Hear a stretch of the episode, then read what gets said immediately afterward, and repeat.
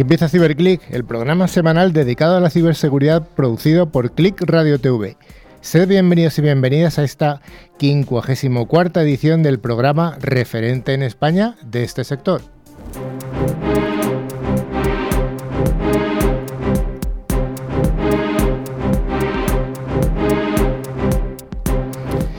Ciberclick se puede escuchar a través de más de 50 emisoras que distribuyen la señal desde Galicia a Cataluña y desde Canarias al País Vasco, pasando por ciudades y pequeños pueblos de todas las zonas.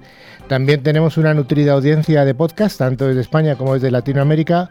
A todos vosotros y a todas vosotras os damos un fuerte abrazo desde aquí, desde Madrid.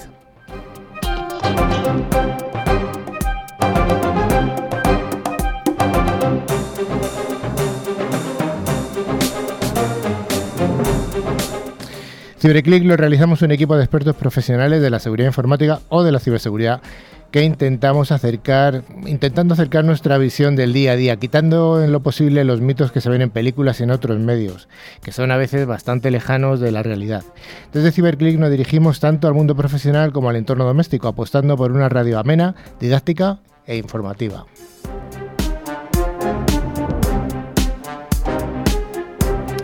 También nos acordamos de vosotros, estudiantes que tenéis curiosidad por la ciberseguridad. Os animamos para que os forméis con ciclos educativos o profesionales de ciberseguridad, que ya sabéis que es el área de mayor crecimiento del sector de la informática y de las telecomunicaciones. A lo largo de los siguientes cincuenta y tantos minutos vamos a desarrollar las secciones habituales de noticias, veremos en profundidad un aspecto de interés y contaremos con la presencia de algunos de los referentes españoles en este mundo de la ciberseguridad. Hoy tenemos un nutrido, el estudio está lleno de gente, eh, desde mi extrema, extrema derecha, doña Rocío. Hola Rocío. Hola. A ver, ¿qué tal en el micro? Bien, ahora bien. Luego Sergio. Hola Carlos. Hola, Nuria. Hola, hola. También tenemos a Mónica. Hola, Carlos. Manuela. Muy buenas tardes. Y allí en la extrema izquierda, la voz profunda de la radio, don Rafa Tortajada. ¿Qué tal, Carlos? Bueno, pues aquí estoy, por otra parte, estoy yo en el centro, que soy Carlos Lillo, y al otro lado de la pecera, como siempre, nuestro habitual técnico, Javi, el mago de los potenciómetros. Muy buenas, equipo de CiberClick. Bienvenidos todos. Ya sabéis, os recuerdo que alguno eh, hay que acercarse un poquito al micro para que se nos oiga perfecto. Nos acercamos todos al micrófono. Eh, bueno, como siempre os recordamos que, este programa tiene vocación bidireccional, por eso tenemos abiertas diferentes vías para que os comuniquéis con nosotros. Por ejemplo, nuestro correo info.ciberclick.es, nuestras páginas en LinkedIn o Facebook, nuestra página web www.ciberclick.es o nuestro perfil de, de WhatsApp 669 180 278. Antes de empezar la sección de noticias, queremos informaros de que gracias a Ingecom, al final del programa haremos el habitual concurso semanal. Los dos oyentes que resulten ganadores recibirán una licencia anual de, antivirus de Tren Micro válida para tres dispositivos. Cada premio está valorado en 50 euros y solo hay que responder alguna pregunta relacionada con el contenido del programa. Ya sabéis que merece la pena prestar atención, ya que es un magnífico regalo. Bueno, Sergio, ¿cuál va a ser el menú del programa de hoy? Bueno, primero vamos a hacer nuestra querida sección de, noticias de ciberseguridad. Luego haremos un monográfico que en este caso será sobre, sobre IRM, sobre gestión de, eh, derechos. Y luego será una entrevista a Mónica de la Huerta, CISO de Sopra Steria. Bueno, pues vayamos al primero de los bloques, el bloque de noticias, que viene con muchas noticias esta semana.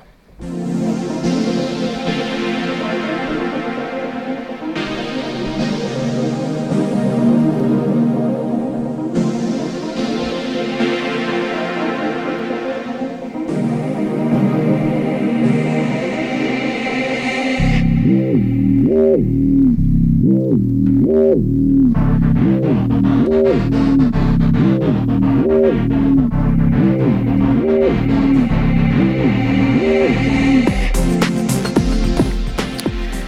primera noticia nos habla de, este acontecimiento que hemos heredado de Estados Unidos, que es el Black Friday, y parece ser que van a aumentar un 15% de los ataques al comercio electrónico durante estas jornadas de Black Friday, los, los días pasados y los días que vienen a continuación. Manuela, ¿qué nos cuentas? Pues sí, Carlos, eh, el Black Friday todos ya lo conocemos especialmente desde hace unos años hasta ahora y por eso mismo sigue ganando eh, popularidad y los ciberataques asociados también. En concreto, este año, el número de ataques al comercio electrónico o e-commerce se estima que aumenta un 15% durante el Black Friday respecto a 2018, según un nuevo informe de Kaspersky. Sí, el informe aparte destaca que la probabilidad de sufrir algún tipo de phishing en estos días aumenta en un 24% en comparación con la media del resto del año. Por si tenemos algún oyente nuevo, bueno, un phishing en este contexto al menos, sería falsificar, por ejemplo, la, web de Adidas para que cuando vayamos a comprar nuestras nuevas zapatillas o sudaderas, pues en verdad demos a los atacantes datos personales como, eh, como logins, como contraseñas, número de tarjeta, teléfono o lo que sea. Oye, aunque ya lo hemos dicho, Sergio, por refrescar un poquito la memoria, ¿qué recomendaciones o consejos podemos dar al consumidor? Pues lo primero, como siempre, es tener cuidado. Eh, hay que revisar las URLs, correos con, con formatos extraños o caligrafía rara, eh, remitentes que no conoces. O sea, bueno, hay que tener siempre una sospecha, tampoco, tampoco volvernos paranoicos, pero bueno. Luego, bueno, sería interesante usar protecciones básicas como, como antivirus, por ejemplo, en dispositivos en los que puedas comprar online, eh, tanto, el- tanto ordenadores como, móviles. A ver, tú piensas que al final eh, la web a la que a la que mandes cualquier dato puede, puede ser que no sea, bueno, que sea, que sea un phishing, al final te estén pues O sea, que no sea la, la web de Adidas, ¿no? Como eh, tú decías. Efectivamente, que sea Ujú. Adidas, por ejemplo. Adidas. Eh, bueno, luego aparte hay que hacer bueno, copias de seguridad para que en caso de que eh, seas objeto de, de un ataque, pues o de- mediante cifrado, borrado, extorsión de, de tus datos, pues al menos puedas recuperarlo de una manera sencilla. Y luego está la- la- el consejo más, eh, que quizás más farragoso, pero también quizás es el más útil, es que utilices contraseñas o credenciales diferentes para cada cuenta online. Que al final es un poco tedioso, pero bueno, para eso existen, por ejemplo, los gestores de contraseñas. Bueno, esto está visto que nos lo has contado desde el punto de vista del consumidor y Manuela, desde el punto de vista de esas empresas que venden a través de Internet. Pues sí, al final la mayoría de estas soluciones deben aplicarse no solo en el, en el Black Friday, sino siempre, independientemente de la época de año- del año o de la rebaja. Pero no viene mal que las recordemos de cuando en cuando. Así que lo que tenemos que hacer es utilizar un servicio de pago de buena reputación y mantener actualizado el software de nuestra pla- plataforma de pago online. Cada nueva actualización pues siempre trae parches que van a mejorar este tipo de seguridad. Utilizar diferentes soluciones de IT y de ciberseguridad como protección contra virus eh, de las intrusiones, rastreo de la web para ver limitaciones de URL, por ejemplo, como el ejemplo que estamos poniendo anteriormente con Adidas, pero con Facebook, tener, tener en cuenta que Facebook, por ejemplo, tiene doble O, pues que no entremos en una página en la que Facebook solo tenga una O. Y prestar atención a la información personal utilizada, sobre todo para nuestros clientes. Utilizar una solución de prevención de fraude que se adapte al perfil de nuestra empresa y de nuestros clientes. Bien, pues ahora vamos a contar una noticia que ha revolucionado el sector de la ciberseguridad en estos últimos dos días.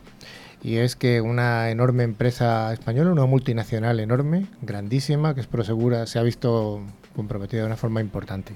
Sí, Carlos, noticia de, de ayer mismo, y es que la compañía Prosegur ha sufrido y, y actualmente está siendo víctima de un ciberataque por ransomware, en concreto por el virus Ryuk, que fue el que también afectó, pues, por ejemplo, el ayuntamiento de Jerez en verano, que lo comentamos, la cadena SER y Ever y, bueno, y otras empresas que vamos comentando de hace 3 o 4 semanas.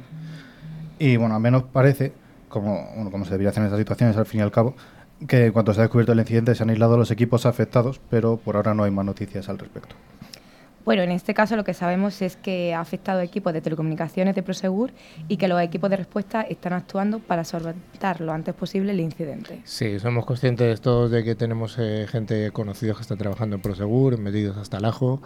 Bueno, yo creo que hay que dejarlos trabajar y que lo resuelvan lo antes Sí. posible. De hecho, ellos han actuado con todas las medidas y con todos los protocolos de seguridad y fueron los primeros en detectar esto y además publicarlo en, vía Twitter. Así que, Moraleja, a cualquiera le puede tocar. exactamente. A cualquiera. Siguiente noticia.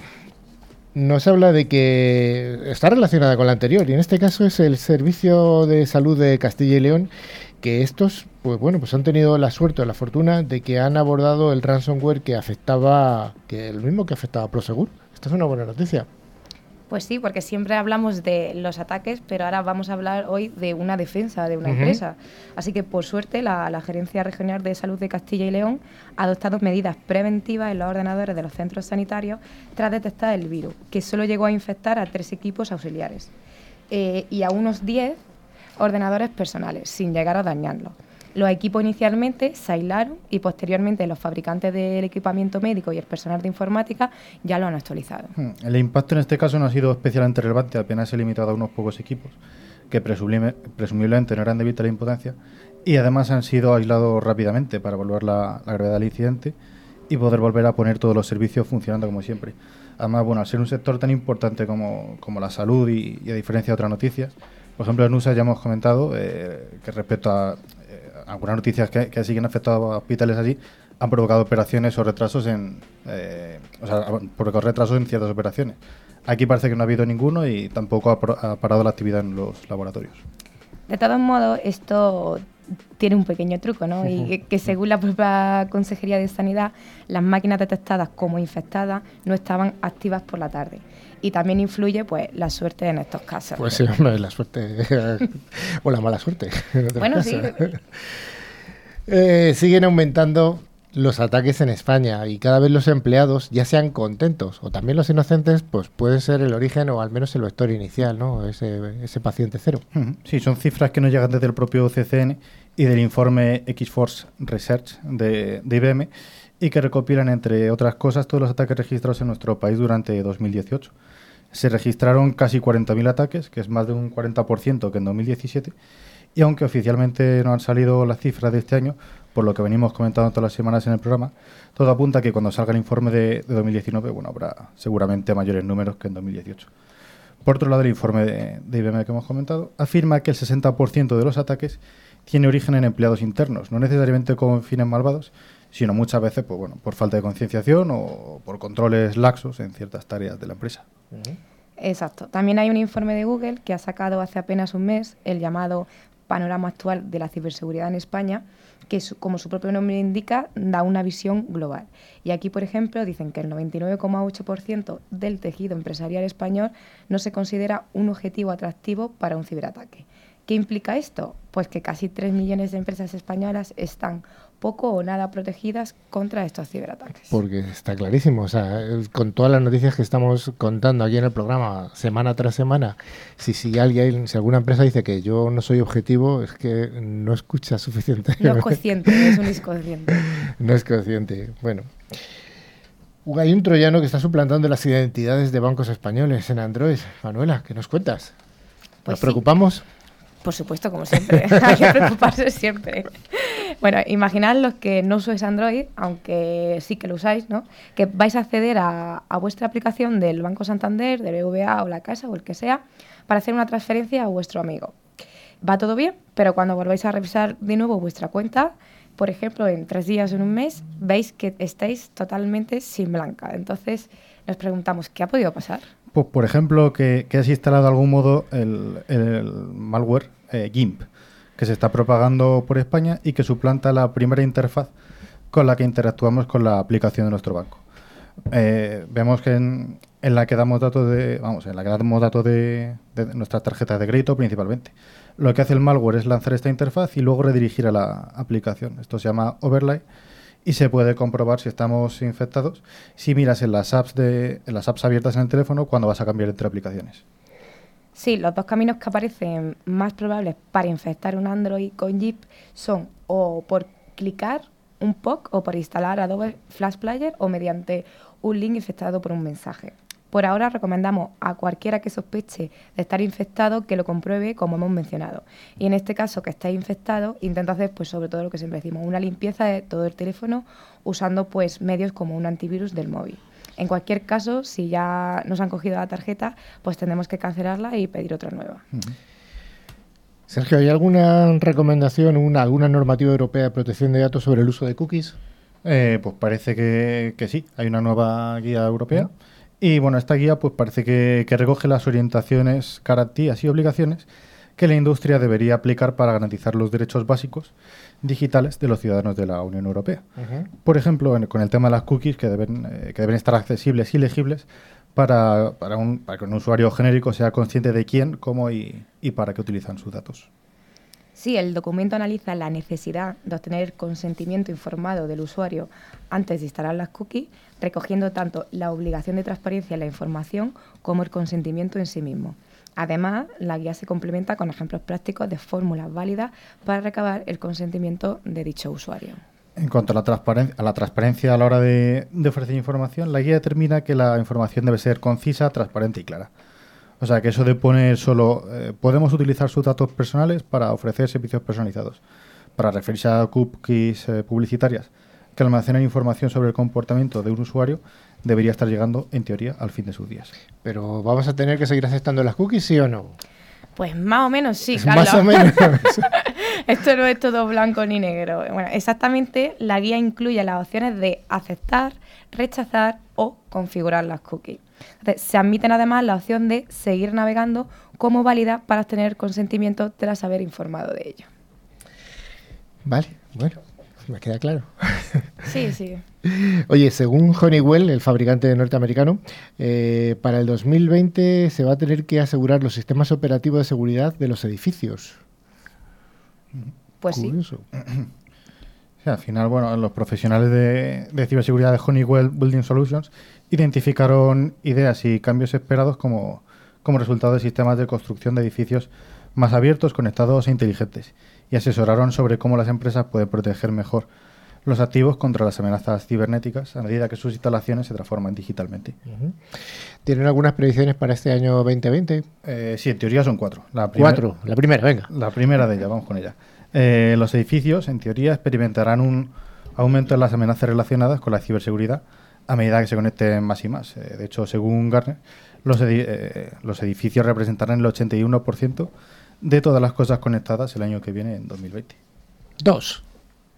Pues vamos, con la ciberseguridad para OT se convertirá en una métrica clave de seguridad. Esto a día de hoy todos estamos estudiando que, que para muchas empresas en el 2020, ya que la digitalización y la interconectividad de los sistemas potencialmente abran nuevas rutas de acceso para los ataques cibernéticos.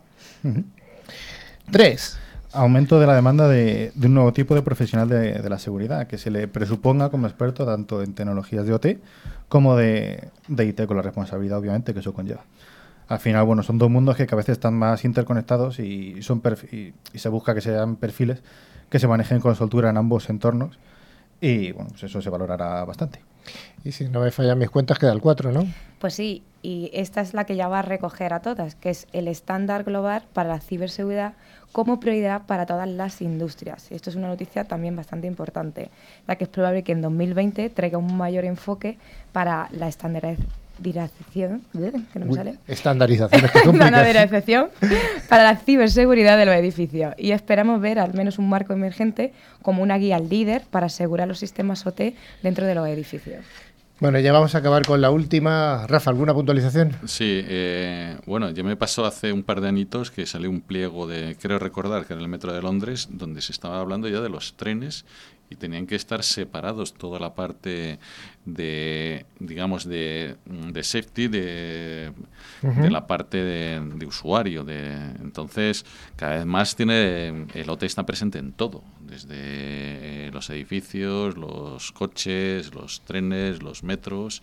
Eh, y realmente no hay una guía. Y se cogió una, me la leí, y bueno, pues estaba bastante bien, pero lo mismo tiene que ser llevada por todo el mundo a cabo. Ujú. Bueno, pues la última de las noticias nos habla de que el punto débil o uno de los puntos más débiles siguen siendo, como no, los USBs y hasta los CDs. Sí, lo- bueno, los que, los que nos dedicamos profesionalmente a esto eh, lo conocemos. Bueno, el llamado USB baiting o, o el también llamado dejar tirado un USB y que alguien lo coge y lo pinche en su PC sigue siendo una de las técnicas más efectivas de, de ingeniería social para introducir un malware superando bueno, unas cuantas barreras de, seguridad o, al menos cometer algún acto no, no legal o, ilícito. En el momento en el que introducimos un USB en un PC, tú piensas que al final se pueden descargar eh, archivos que van a destrozar, o sea, se pueden descargar archivos que van a cifrar muchos archivos, por la redundancia, o hasta si es un USB que tiene un condensador cargado dentro, se puede cargar la placa base de un ordenador. Ujú. Pues sí, como ejemplo, en, este caso el Departamento de Seguridad Nacional de Estados Unidos ha probado a dejar tirados unos cuantos pendrive y CD, así como quien no quiere la cosa en el suelo de aparcamientos de edificios gubernamentales y de contratistas privados. Y poca gente pudo resistir la tentación. El 60% de los que recogieron enchufaron los pendrives en su ordenador. Y si además de eso el pendrive llevaba un logotipo de aspecto oficial, pues la cifra aumentaba hasta un 90%. Y más si ponía fotos o algo así, ¿no? Eso Claro, ya... "Uy, un pendrive de-". fotos.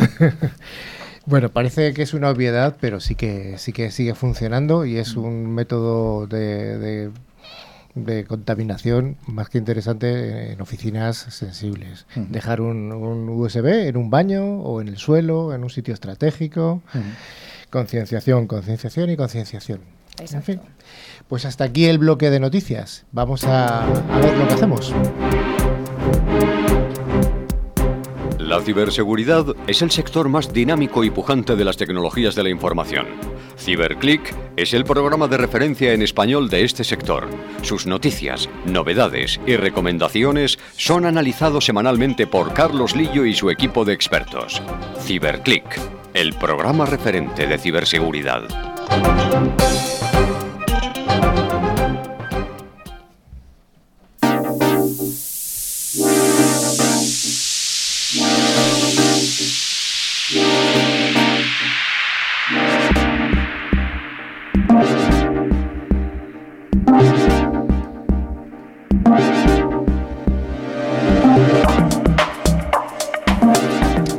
En alguno de los programas anteriores ya hemos comentado que el nuevo perímetro es el propio dato. ¿Y por qué? Pues porque cualquier compañía, da igual lo grande o lo pequeña que sea, genera y maneja una información sensible que se debe proteger, bien porque sea esa información de su propia propiedad intelectual o bien porque es información a proteger para cumplir con la normativa vigente, etcétera. ¿Dónde está la información? ¿Dónde están los datos? Pues en servidores de ficheros, en gestores documentales, en equipos de usuarios, en la propia cloud, la nube. Ante este escenario, los nuevos firewall perimetrales o Next Generation Firewall, aunque siempre son necesarios, en algunos casos, o casi siempre, son insuficientes, por lo que se requiere el despliegue de otro tipo de soluciones.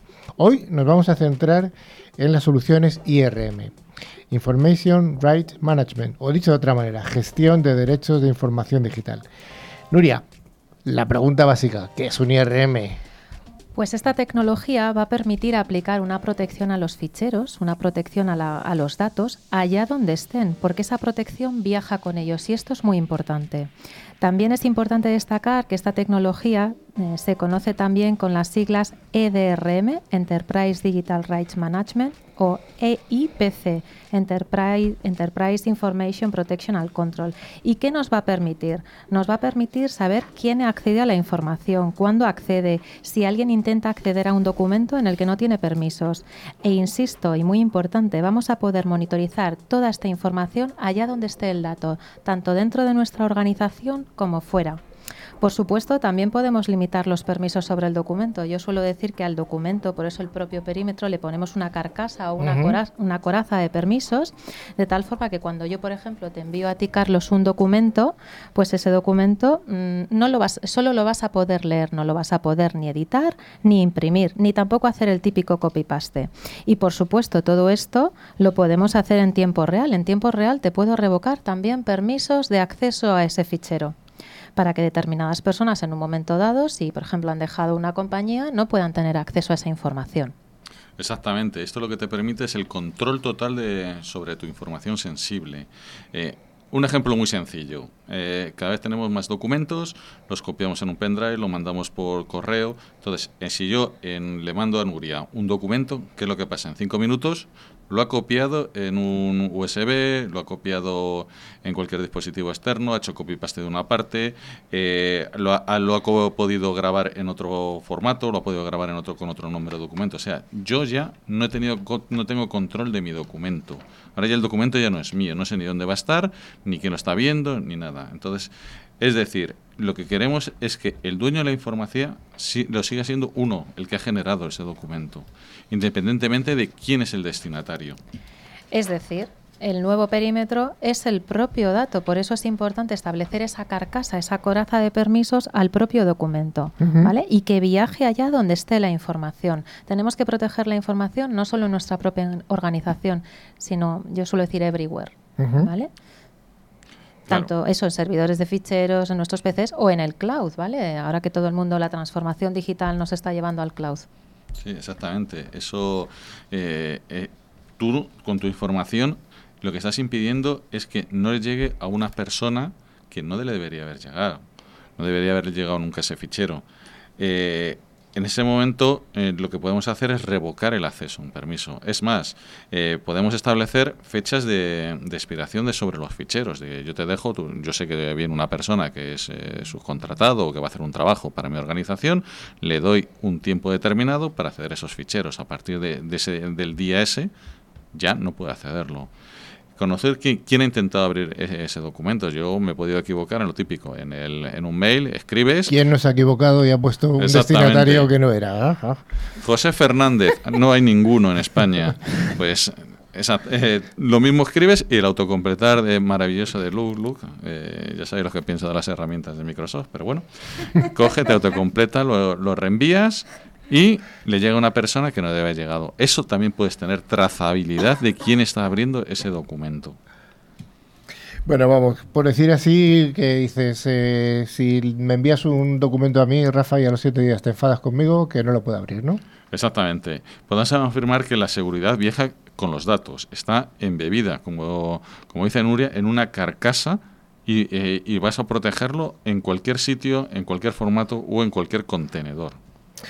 Oye, ¿y esto que estás contando, que estáis contando, esto es fácil o es difícil de implantar? Es fácil, o sea, ¿Es tenemos que proporcionar seguridad, pero con usabilidad para los usuarios. Son soluciones muy sencillas de desplegar. De hecho, podemos empezar a, utilizar de manera eficiente dichas soluciones desde el primer día. Desde el primer día puedes empezar a cifrar, controlar y, y proteger la información sensible que gestiona tu empresa, por ejemplo, con terceros. Pensemos, típico departamento de recursos humanos que tiene externalizadas la gestión de las nóminas y la gestión de recursos humanos. Ahí hay un trasiego entre nuestro Departamento de Recursos Humanos y un tercero de información sensible. Pues desde luego, desde el primer día, las personas que trabajan en recursos humanos van a poder utilizar estas herramientas de manera, eh, de manera muy fácil. Pues hoy está con nosotros aquí en el estudio eh, Rocío Vaquero. Rocío Vaquero es la channel manager de un fabricante español de IRMs que se llama Silpaz. Aquí han estado alguna otra vez y algún compañero tuyo. Eh, Rocío, oye, te quiero preguntar una cosa. Eh, ¿Esto realmente lo que está diciendo Nuria es verdad que es así, que es tan fácil de implantar? la verdad es que no lo ha podido explicar, que no lo ha podido explicar mejor. Efectivamente es muy fácil y sobre todo eh, uno de los focos y una de las que tiene Silpad es sobre todo eh, la usabilidad, ¿no? Como bien ha explicado Silpad, el, sobre todo dar herramientas y dar eh, que el usuario final pues lo pueda utilizar de, de manera muy muy fácil y muy muy intuitiva. Y de hecho estamos trabajando en ello y, y, tenemos pues funcionalidades nuevas de cara de cara al usuario. Nuria lo ha explicado fenomenal. La damos un papel. Aprobado. Aprobado, no sobresaliente. Oye, ¿qué tipo de documentos se pueden proteger con IRM? Rafa o, Rocío, lo que queráis. Adelante, Rocío. ¿Qué tipo de documentos son los que se pueden proteger? Pues todo tipo de... ¿Sí? Eh, pues eh, el tipo de solución de, IRM eh, puede pues proteger cualquier tipo de, de, documentos, pues desde documentos de Office como puede ser Word, Excel, PowerPoint, también PDFs, eh, documentos de Visio, eh, Access, Access, OpenOffice, LibreOffice, Office, imágenes. Vamos, una colección de todo. de todo. Puedes proteger cualquier tipo de, de documento. Oye, Nuria, mm, siempre decimos que el usuario es el eslabón más débil. ¿Esto es así? O el usuario siempre es el eslabón más débil porque hacemos doble clic donde no tenemos que hacer doble clic. Y yo no pongo la mano en el fuego de que no pueda caer en un ataque de phishing de Adidos, ¿vale? Entonces, es verdad que hay que insistir mucho en la concienciación y en la educación de los usuarios, ¿vale? Y quizás puedes pensar, Jonuria, estás proponiendo una solución de IRM que delega todo el control en los usuarios lo podemos hacer y los usuarios eh, concienciados y educados pueden utilizar esta solución, pero estas soluciones también las podemos automatizar. Podemos automatizar la protección de los documentos. ¿Y cómo lo podemos hacer? Pues, por ejemplo, todos aquellos archivos eh, que llevemos, que movamos o copiemos a una determinada carpeta, cuando alguien se los descarga, pues automáticamente heredan una serie de permisos de no se puede leer, no se puede imprimir, ¿vale? De tal forma que viajen con la protección de la información allá donde donde estén. Claro, y además lo podemos unir eh, con otras capas de medida de seguridad como, como son los DLPs. Eh, con un DLP recordamos que es como un, eh, un guardia que te deja entrar o, no, te, no, te, deja salir de tu organización, tú puedes establecer unas reglas de, para identificar información sensible y una vez que has identificado qué ficheros son los, los, que son para tu organización sensible, no quiere decir todos, eh, esos los proteges automáticamente o automágicamente con herramientas. automágicamente. automágicamente, porque por debajo no sabes, pero lo hace. Yo lo he visto la demo de, un, de, de, Dani, de Dani Vaquero, que hoy no, no, ha venido, y es impresionante, lo hace mágico. Eh, ahí funciona el DLP de, y, y lo hace automático. Tú no tienes que hacer ninguna acción, ya lo está haciendo el sistema. Siempre seguridad conectada y automatizada para poder extender políticas de seguridad independientemente de que hablemos de DLPs y RMs, desde el endpoint hasta el cloud. Oye, parece ser que se está convenciendo yo y todo el mundo que nos está escuchando, mejor dicho, todo el mundo y yo. Pero, ¿cómo protegemos nuestra información con una solución IRM? ¿El destinatario necesita algún tipo de plugin o aplicación instalado para poder leer la información? Eh, sí y no, o no y sí. Estamos ahí en esas cosas. Eh, realmente, con la tecnología, por ejemplo, eh, que dice Rocío, con Silpad, eh, toda la parte de Microsoft no vas a necesitar ningún plugin. ¿Cuándo vas a necesitar eh, poner un pequeño plugin que no carga el procesador, que eso es una cosa muy importante, que no carga nada, para abrir ciertos ficheros, como son, por ejemplo, los PDFs? Yo las contraseñas las tengo en TXT, pero en TXT protegidos con SILPA, de forma que aunque alguien me robe ese documento, no vas a poder eh, utilizarlo. Mm, Rocío, oye, desde el punto de vista mm, del fabricante, vosotros que, estáis en, pleno desarrollo, eh, ¿hay alguna cosa que estáis eh, en la que estáis trabajando? En la que ya hemos trabajado. Bueno, habéis trabajado en muchas, pero en alguna más. Sí, pues mira, hay una funcionalidad que para una nueva funcionalidad que es Secure Browser, que el usuario directamente, pues simplemente con hacer dragging en el Secure Browser, pues va a poder directamente eh, abrir el documento sin necesidad de tener que, descargarse ningún software. Y esto pues facilita mucho la, labor tanto al, a la empresa que tiene esta herramienta como al usuario, al usuario final. Oye, mm, ¿Este tipo de soluciones de IRM aplica a todo tipo de empresas? Aplica a todo el mundo, a, cualquier tipo de sector y empresas pequeñas, grandes o medianas. ¿Y por qué? Porque todas las empresas tienen información sensible, información confidencial, información que hay que proteger por normativa. Simplemente tienes que saber cuál es tu información sensible. Pues, por ejemplo, en una aseguradora, pues toda la información relacionada con sus clientes. En sanidad, toda la información relacionada con, pacientes. Por ejemplo, eh, protección de las... He tenido un cliente, hay que proteger las radiografías porque ahí hay información de, los pacientes, de los usuarios, ¿vale? En industria, todo el tema de protección de planos, de protección de, patentes, de licitaciones. Tienes que saber cuál es tu información sensible, cuál es tu asset a proteger y a partir de ahí desplegar pues este tipo de soluciones en esa información. Se me ocurre también incluso en temas comerciales. Si alguien envía una oferta a otro, una, contestación a un pliego. imagínate estos grandes concursos de infraestructuras, licitaciones, ahí hay información verdaderamente sensible que puede poner en jaque muchos negocios.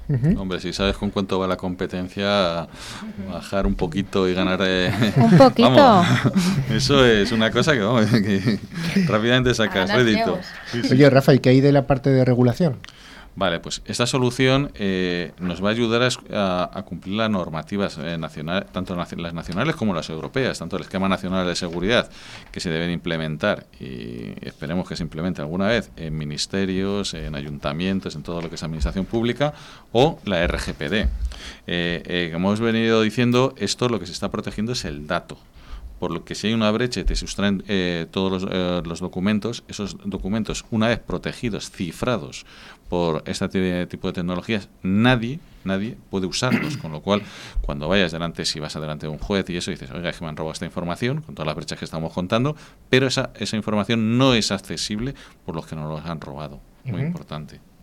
Oye, Rocío, te quiero preguntar a ti como, responsable de, canal de, de Silpaz. Em, ¿Este tipo de soluciones están realmente adoptándose en el mercado español? O sea, ¿las empresas y los, eh, los organismos públicos están, están adoptando?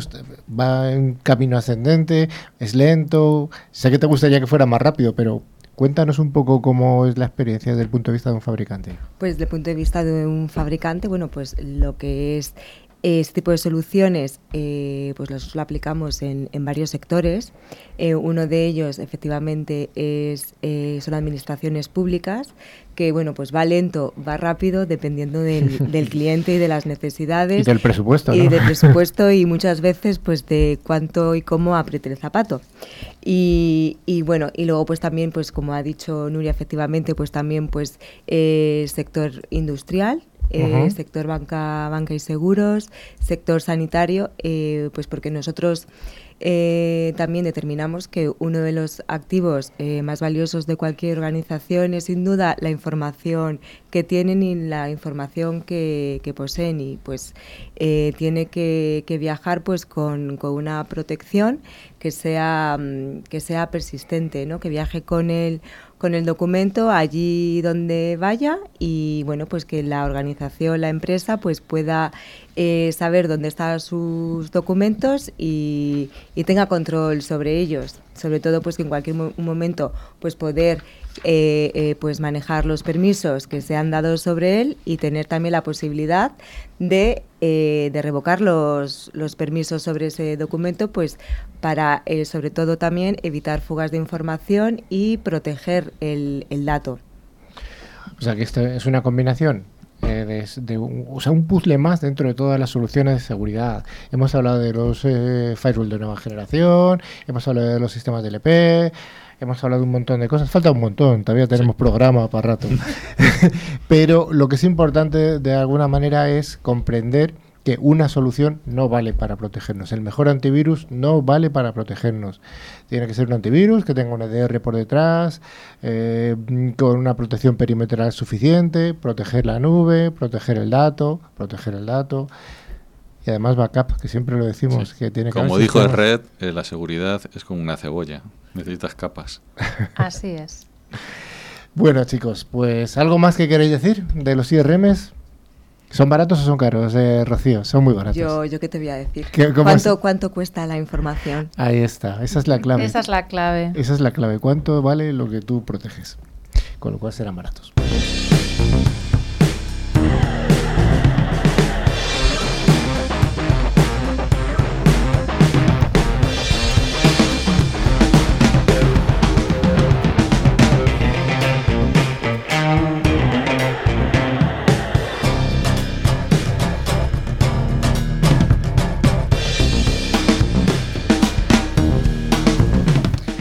Pues finalmente tenemos aquí en el penúltimo bloque de- del programa de hoy a Mónica de la Huerta. De la huelga, perdón. De la huelga, Sí, perdón. nada, nada, no pasa No nada. pasa nada. No es la primera vez. No es la, ni será la última Exacto. quizá. Bueno, que es, eres la CISO de Soprasteria, De Soprasteria España, eso es. de Soprasteria España, porque es una multinacional muy grande, ¿no? sí. ¿De dónde la multinacional? De Francia. ¿Es francesa? Son franceses, sí. ¿Y tienen eh, en todo el mundo? Tenemos sedes, sí, en todo el mundo, prácticamente en todo el mundo. Tenemos pues eso en Reino Unido, Francia, Alemania, Países Bajos, incluso en India, o sea, tenemos por todas partes. Pero tú solo España. Pero yo solo España. A día de hoy, solo España. Y ya está bien, ¿no? Y ya está bien. bueno, bueno. Oye, ¿de dónde eres? Pues soy de aquí, de Madrid, De aquí al lado, ¿no? de aquí al lado casi. Sí, sí. Y formación técnica, entiendo, ¿no? Formación técnica, teleco de la UPM. Así que desde entonces, pues eh, trabajando en todo el área de tecnología hasta que por casualidad caí en la parte de seguridad de la información. Ah, tú eres de las de por casualidad. por casualidad, exacto, sí, sí, por casualidad, porque el compañero que estaba conmigo en mi despacho, que era el que llevaba el tema de seguridad en el proyecto, se iba a ir y pensó en mí como sustituta suya. Entonces me lo planteó, me pareció bien, hablé con el CISO que estaba en ese momento en la empresa, también le pareció bien, y desde entonces ya son cinco años dedicados a la seguridad, tres como CISO. Bueno. Oye, eh, háblanos un poco de Soprasteria. Pues eh, Soprasterías es una multinacional que sobre todo lo que nos dedicamos es acompañar a nuestros clientes en todo el tema de la transformación digital, de lo que habéis hablado largo y no, tendido y que podemos hablar mucho más durante el, el programa. Sí, se- lo decimos aquí de vez en cuando, en un programa de tecnología no aparece Exacto. transformación digital, Big Data. ¿Y qué otra palabra decimos? No, el programa es, es- es falso.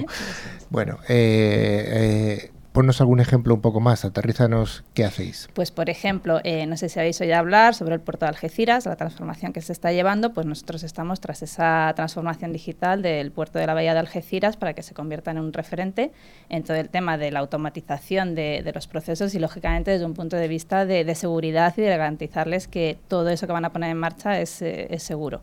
O sea, que sois una empresa tecnológica. Sí. Entonces, la ciberseguridad en una empresa tecnológica como que es algo exacto, que de que sí. Sí. Oye, ¿en qué consiste tu rol de CISO dentro de tu organización?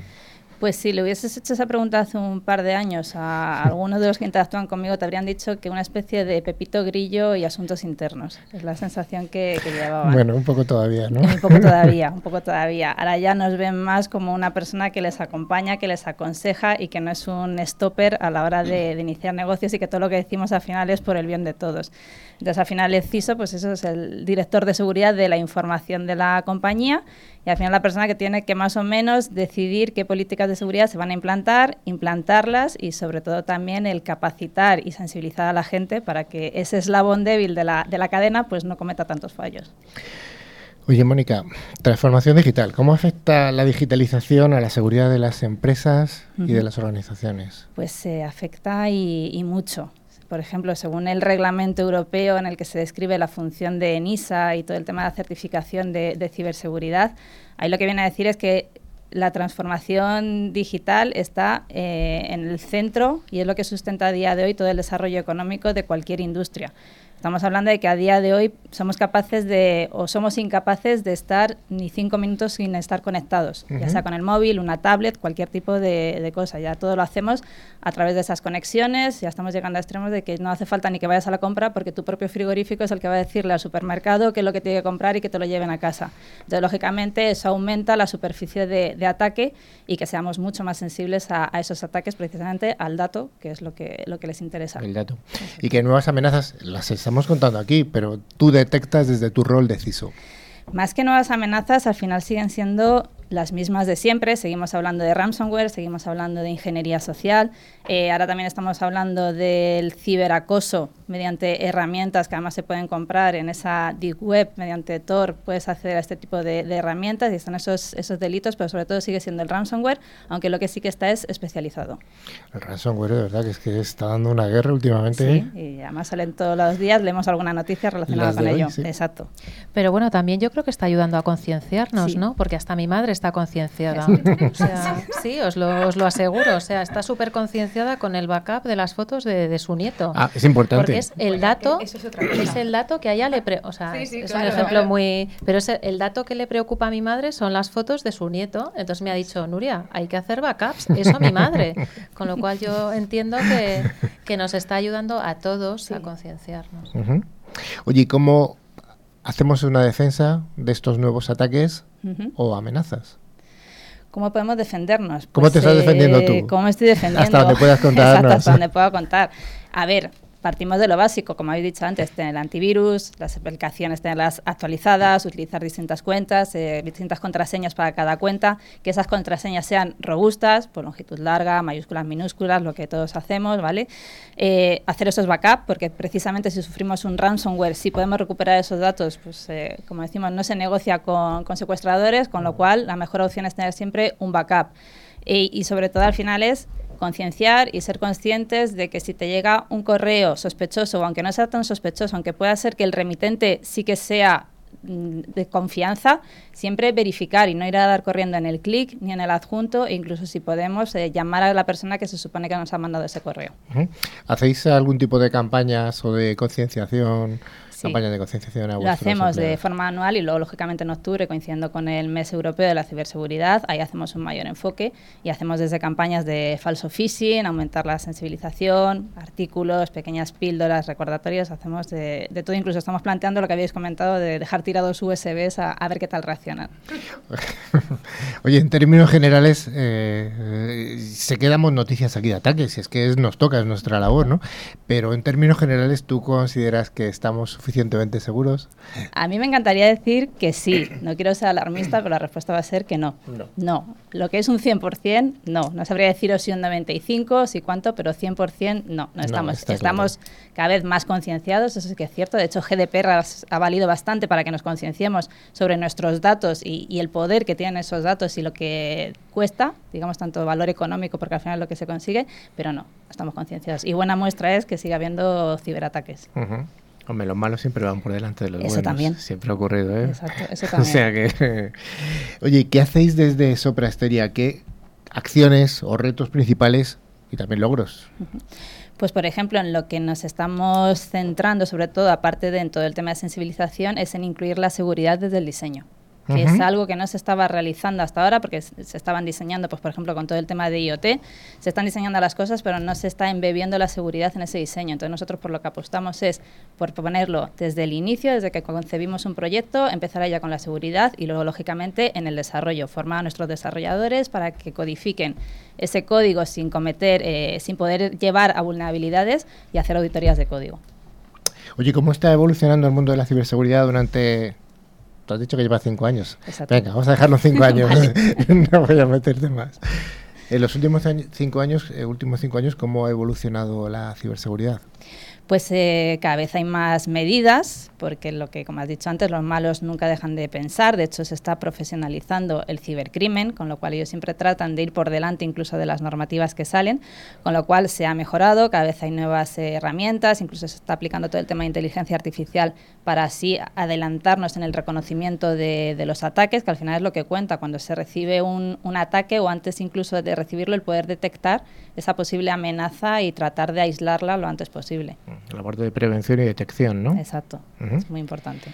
¿Y cómo crees que están las empresas españolas si nos comparamos con el resto del mundo? ¿En qué ranking? Si tuviéramos que hacer un ranking, ¿dónde nos encontraríamos? ¿Cómo nos ves? Pues eh, si hablásemos a nivel de, país más que de, de, empresas, según el GCI, del que ha publicado la, ITU, estamos en el séptimo puesto en España a nivel mundial, lo cual dice que estamos en una muy buena posición, sobre todo teniendo en cuenta que hace dos años estábamos en el 19, me parece una cosa así, con lo cual hemos tenido una, una subida más que excelente. Y a nivel europeo estamos el quinto, estamos por detrás de países como Francia, Reino Unido, Estonia y, Letonia. Entonces, estamos bastante bien porque tenemos al final una legislación que se ha encargado de decir qué es ciberseguridad, eh, tenemos el, el INCIBE, o sea, tenemos una serie de mecanismos a nivel estatal que están bastante bien definidos y que entran en acción cuando, cuando tienen que hacerlo. Y bueno, las empresas pues también están viendo eso, aunque también habéis dicho antes que hay ciertas empresas que no se consideran objetivo. Bueno, el que siga pensando eso peca de ingenuo. Está claro. Pero bueno, habrá que solucionarlo. Estamos llegando a la Navidad. ¿Qué le pides a los Reyes Magos desde el punto de vista de recursos para tu departamento? Pues como siempre pedimos los CISOs, dinero y recursos. es, la carta a los Reyes Magos que hacemos todos los CISOs todos los años. Sí, sí. Y nunca es suficiente, ¿no? Y nunca es suficiente. Nunca, es suficiente, pero además es que está justificado porque es que cada vez los malos son más y más listos. eso es. o sea, es así. Por eso sí, es lo que decíamos, lo que decíamos antes, se están profesionalizando, entonces ellos siempre tratan de ir un paso por delante. Para ellos es, eso, es su negocio, su profesión, con lo cual tratan de ser pues y tienen todo el tiempo del mundo. Y tienen todo el tiempo del mundo y todas las herramientas. ellos sí que tienen bastante presupuesto. No tienen limitaciones de no tienen limitaciones, exacto. Sí, porque el retorno que tienen es enorme. O sea sí, sí. Oye, eh, en cuanto al 2020, estamos ya acabando el año, ¿qué retos te propones desde el punto de vista profesional? Pues desde el punto de vista profesional, seguir con esa dinámica que hemos establecido de eh, todo el tema de la seguridad del, del diseño, seguir colaborando con la DPO de mi empresa, que hablamos día sí, día también, incluso varias veces al día. Yo creo que somos las que hablamos más que con nuestras parejas, entre nosotras directamente. Entonces, más que nada, con lo que queremos seguir es eso y, lógicamente, capacitando cada vez más al, usuario para ver si así conseguimos que se le deje de tachar como el eslabón más débil. El DPO, o la DPO que tenéis en vuestras organizaciones, eh, entiendo que es una persona desde el punto de vista jurídico, sí, ¿no? eso es. ¿Y cómo es la, eh, las conversaciones? Pues, eh, ¿Alcanzáis un punto de intermedio? Sí, sí, no, sí que alcanzamos porque aparte ya lleva ya mucho tiempo también en la, en la empresa, con lo cual el área técnica también la entiende, me pide más consejo, pero bueno, no pone cara rara cuando le digo ni phishing, ni, ni ninguna cosa de esta, ni RP, ni nada, entonces todo además, bien. le recomendarás que escuche Ciberclick. o sea, no. Oye, y para dentro de 10 años, sé que es una visión muy larga, ¿no? Pero tú como ¿Cómo ves esto, este sector de la ciberseguridad? Eh, espero que en auge y que nos siga, aunque sea feo decirlo, que esperemos que nos siga habiendo ciberataques, pero bueno, que siga en auge el tema de la ciberseguridad, porque al final con todo el tema, ya no es que estemos conectados, es que estamos hiperconectados, con lo cual los ataques van a ir en, aumento, desgraciadamente. ¿Estás de acuerdo con lo que decimos al principio del programa, que la gente joven que estudie, que aquí sí, hay exacto, es lo que hay que hacer. Es lo que hay que hacer, ¿no? Sí. Pues muchas gracias. Nada, a vosotros, encantada. Bueno, vamos al último de los bloques, un bloque esperado por eh, gran parte del público, porque viene un concurso, el concursito.